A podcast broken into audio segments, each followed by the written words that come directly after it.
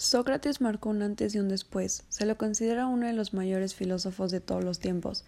Inclusive Gandhi pidió a sus contemporáneos que vivieran según el valor de Sócrates.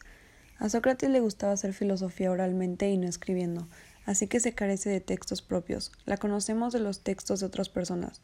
Su esposo tenía un carácter fuerte y se dice que en una discusión le tiró un cubo de agua por la cabeza. Él respondió con una frase muy conocida Después de la tormenta siempre llega la lluvia. Sócrates y el intelectualismo ético se consideraba que quien hace el mal es porque no conoce el bien. Sócrates se presentaba como alguien que no sabe y que debe ser instruido, como su frase dice, solo sé que no sé nada.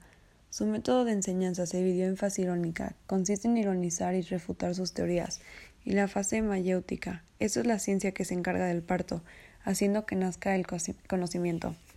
Para acabar, Sócrates decía que es preferible sufrir una injusticia antes que cometerla.